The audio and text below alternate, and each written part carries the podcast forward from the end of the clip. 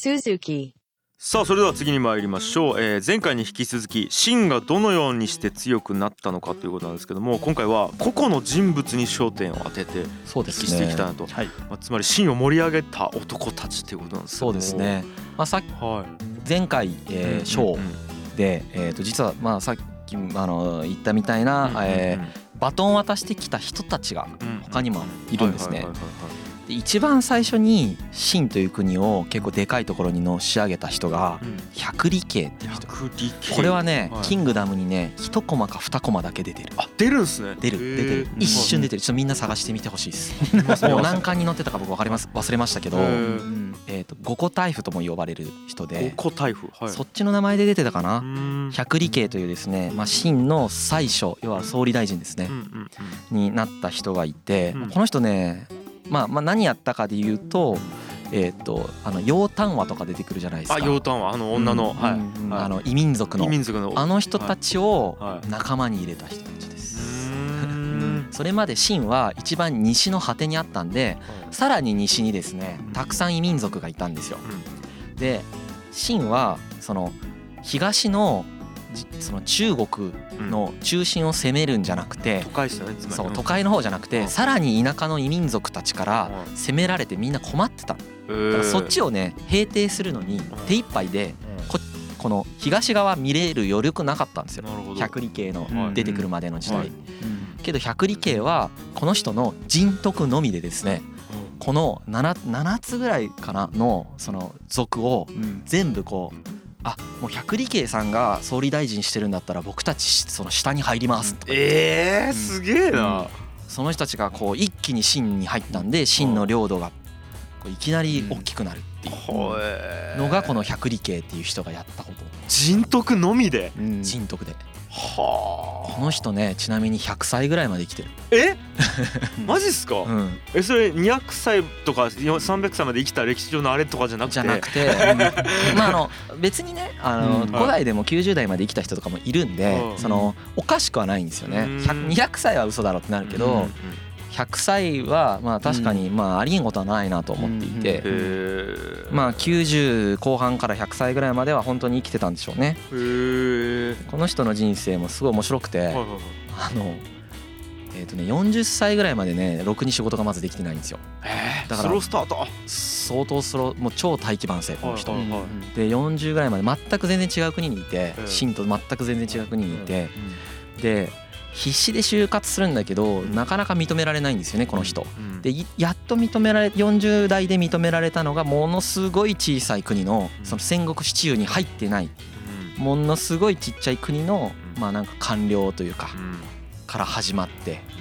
でそこから始まるんだけどその国がねあの50代か60代ぐらいの時に滅びちゃうんですよ会社潰れる。会社倒産しちゃうんですよ、はいはいはい。でもう極端だけど奴隷になっちゃうんですよこの人。うわきついなそこでリストラされて。リストラされてまあホームレスになってまあ奴隷として売られていくんですよね。はでもうなんならまあ当たり前だけど自暴自棄になってもうちょっとこれどうでもいいやってなってなったんですよ一回。い百里慶それそれ60ですよ。それはなるわ60ぐらいの時にそうなってるんですよ。はい。50から60代の時にその状態になった百里慶を秦のあの官僚がはい見つけるんですよ。あのたまたま奴隷として雇ったらこの奴隷なんかすげえ頭いいのって。ちょっと普通の奴隷と全然違うけどこれなんだろうってなったんですよ。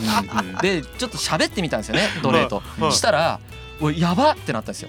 すげえ頭いいみたいな超こ国のこと考えれるじゃんこの人ってなって。へでその時にあのちょうど秦の王様がもう優秀なやつだったらもう全員俺面接するから全員合わせろって言ってたんですよ。ーはあじゃあ人材に。そうそうそうそう、はで本当にはい。あ会えたんですよせ王様に、うんう。んそこでやっぱりこの人優秀だからあの採用されて。すげえな。で60代で奴隷になって60代でだ奴隷になって60代からまた秦っていう辺境の国のえっ、とこうなんていうの役人になってで60から順当に出世して90歳ぐらいでやっと最初になるんですよ。30年ぐらいかけて出世して。だからいきなり出世したわけでもないんですよね。徐々に徐々に出世していって定年ないんすね。ないんですよ。勇気を与えてくれますよね。すげえな、でその時に五個台風って呼ばれてるんだけど五個っていうのはその羊の皮5枚って意味なんですね。羊の子はい、これはこの人が奴隷だった時にその羊の皮5枚で買われたからそう言われてる。はあだからこの人頭いいってなった時にはあ。ちょっと羊の皮5枚で買いたいってなってあで買えたからはあのこんだけ優秀な人材をたった羊の皮5枚で買えたなんてすげえみたいになってそれがこうみんなエピソードとしてもうその生きてる最中に広まっていなるほど。五個台風って呼ばれる。生きるビットコインじゃないですか。そうですね。確かにそうね本当にすごい安い買い物だったねみたいな。うん。爆上げっすね価値。そうなんですよ。爆上げやなまあだからこの人のおかげで本当領土が2倍ぐらいになったんじゃないかな一気に。神話。っていう人がまずいて。ほいでこの人がいたからうん。さっき言ったみたいに西じゃなくて東に向けてこう目を向けることができるようになっていくんですね。でその次にこれあのがっつりえーキングダムに出てきますけどはい。がっつりでもないけど回想シーンで白騎将軍出てきますよね。白騎。目がやばいやつ。はいはいはい。これ多分検索してそう。ね画像検索結果見たらびっくりします。ホラーみたいなキャラしてます。ねそう。であのこの時代この時代というかねまあ中国の歴史まあなんなら世界史を通じて天才的な将軍っての代表格に数えても良いぐらいの激烈強い将軍です。あの白騎将軍超強いです。戦闘力神クラス神クラスです。本当に。でこれと並ぶ、うん。えー戦闘力の将軍がもう一人実は同時代にですね出てくるというこの歴史のロマンがあってこれもね一コマかで二コマ出てるキングダムに。これが楽騎将軍。学騎。楽器とも呼ばれるけどあの楽しいに犬飼剛のはい剛で楽器将軍っていうのが出てきます。この二人はね本当に強いです。えっと違う国ですか？違う国ですえー白騎は秦ですよね。はいはいはい。楽器は燕です。えあのツバメツバメの燕です。あのねえー出てきますね。キングダムにも燕っていう国が。うんあ。の国のまあキングダムの時代の前の前の世代ぐらいの将軍でいあのもう本当に強いです。ライバル。うん。まあちょっとこの後楽器も喋りますけどまあ白騎将軍がねはいはいはいめちゃくちゃ強かったんですよ。であの将が手給さえ上げればどんどん出世するよっていうのを作ってたじゃないですか。はいはい。この人手給上げまくるんで本当にどんどん出世していく。結果を残しまくるね。結果残しまくります。であの蘇とか蘇の首都とか陥落させてるんでこの人うんうんうん蘇ってねあの漫画でもめちゃくちゃ強い軍勢で出てくるでしょ？うん領土が広い一番。うん。で白騎将軍の時代にはもうすでに将のおかげで秦はだいぶ強い国になってるんですよ国力が。兵士の数も多いし、えー、と食料の数も多いしっていう風になってる。だから秦西蘇っていうのがまあ本当に三大強国みたいになっててまああとそのちょっとしたぐらいで義とかがあって。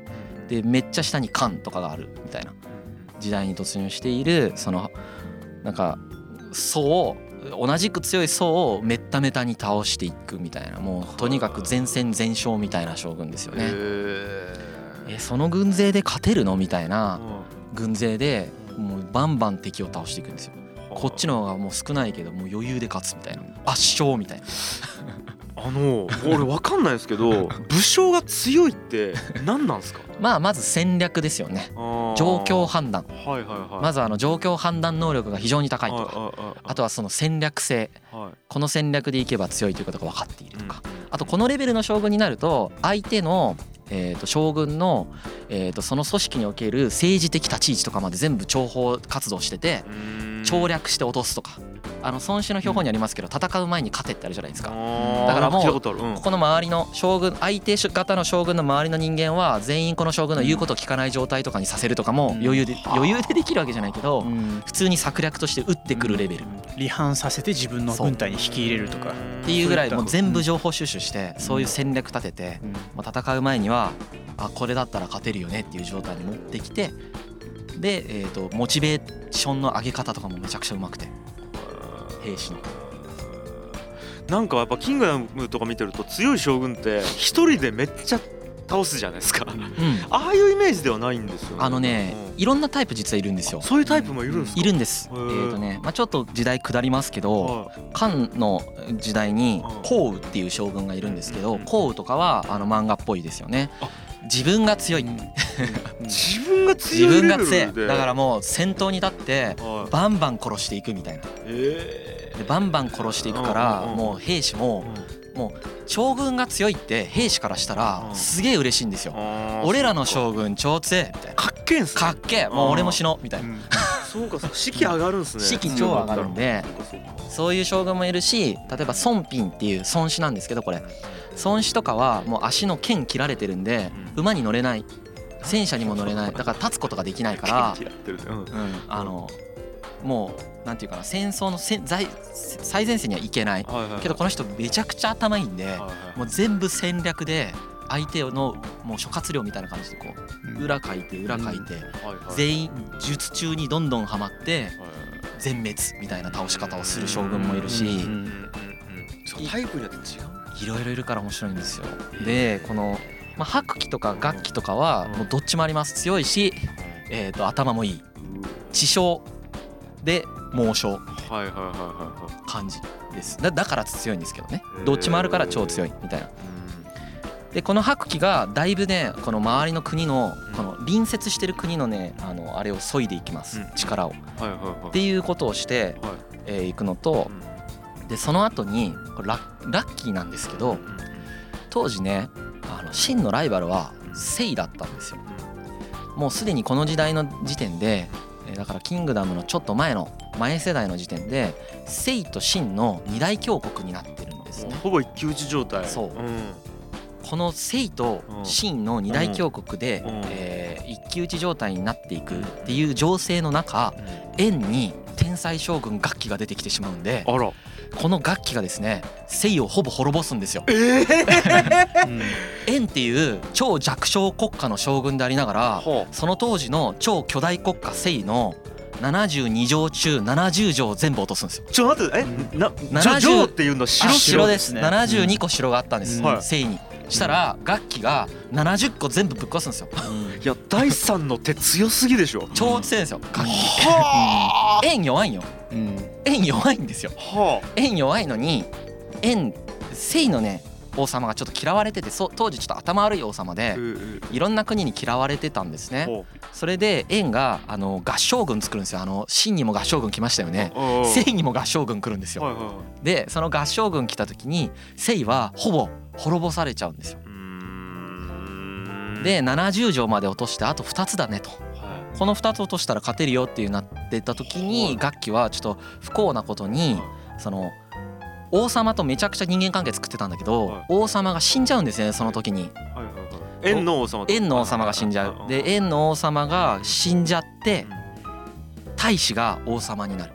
でこの王様がね楽器があんまりにも功を上げてしまうものだから怖くなるんですよ。これ楽器将軍がこのまま凱旋将軍として戻ってきたらこう僕王様入れ替わらせられるんじゃないか。みたいな人気ありすぎだろこいつみたいな。ちょっともう変席しようみたいになってそれで楽器将軍が更迭されるんですよ。もう70条としたの。で更迭された瞬間にはい70条全部取り戻されるんです。全部？そううん。将軍が違う人に変わった瞬間にもう全部取り戻されえる全部？だから楽器本当に強かった。70個勝って70個取り戻されるんですか？楽器が強かったから70条落としてた。やっぱり。はあ。それがね分かりやすく分かる例ですよこれめちゃくちゃかっこいいな。楽器超強い。でそれによってうん。性の力がそがれるんですよね。回復するのに時間かかるじゃないですか。70個も落とされてて。国力減退して。うん。で秦が一強の時代に突入していくんですよ。うわその秦一強の時代がうん。キングダムが始まる時です。おーイエーイ。一巻。これが一巻はあですやっと一巻まで来たん。だよ俺これが一巻。はあ。でもなんかその歴史を知っとくのと知らないのだったら全然違いますね。全然違うでしょ。だからうん。秦ってもともとあった強いとこじゃなくて成り上がって成り上がってうん。バーンでやっとあそう。のでその前にははい。白騎とか楽器とか百里慶とかいうバトンを持ってた人たちがいて。はい。でその前の先代の王様の頭の良さとかもあってっていうね。こういうねこうなんかこう連綿と続くねス物語トーリーがあるのが面白いんだよね。で統一をしたんですね。その秦というか始皇帝。始皇帝はねはい。統一します。まああのね。漫画うん。この後ううん。いくと思いますけど最後に姓があの滅ぼされますね。姓はね、まあ、無血開城みたいな感じで戦わずに負けるんですけど、まあまあネタバレっつうのはだって歴史ですからね。歴史だから、うん。ネタバレも何も。秦が統一することは全員知ってるから、うんうんうん。だだから始皇帝ですからね。まあ順番にねうん。やっぱり倒されていくんですよ。うんまあ今の漫画に出てくるあの六大将軍たちがうんこうどんどんどんどん倒していく。うん。で史実ではやっぱり蒙天将蒙天将軍とか王翦将軍が一番強いんです。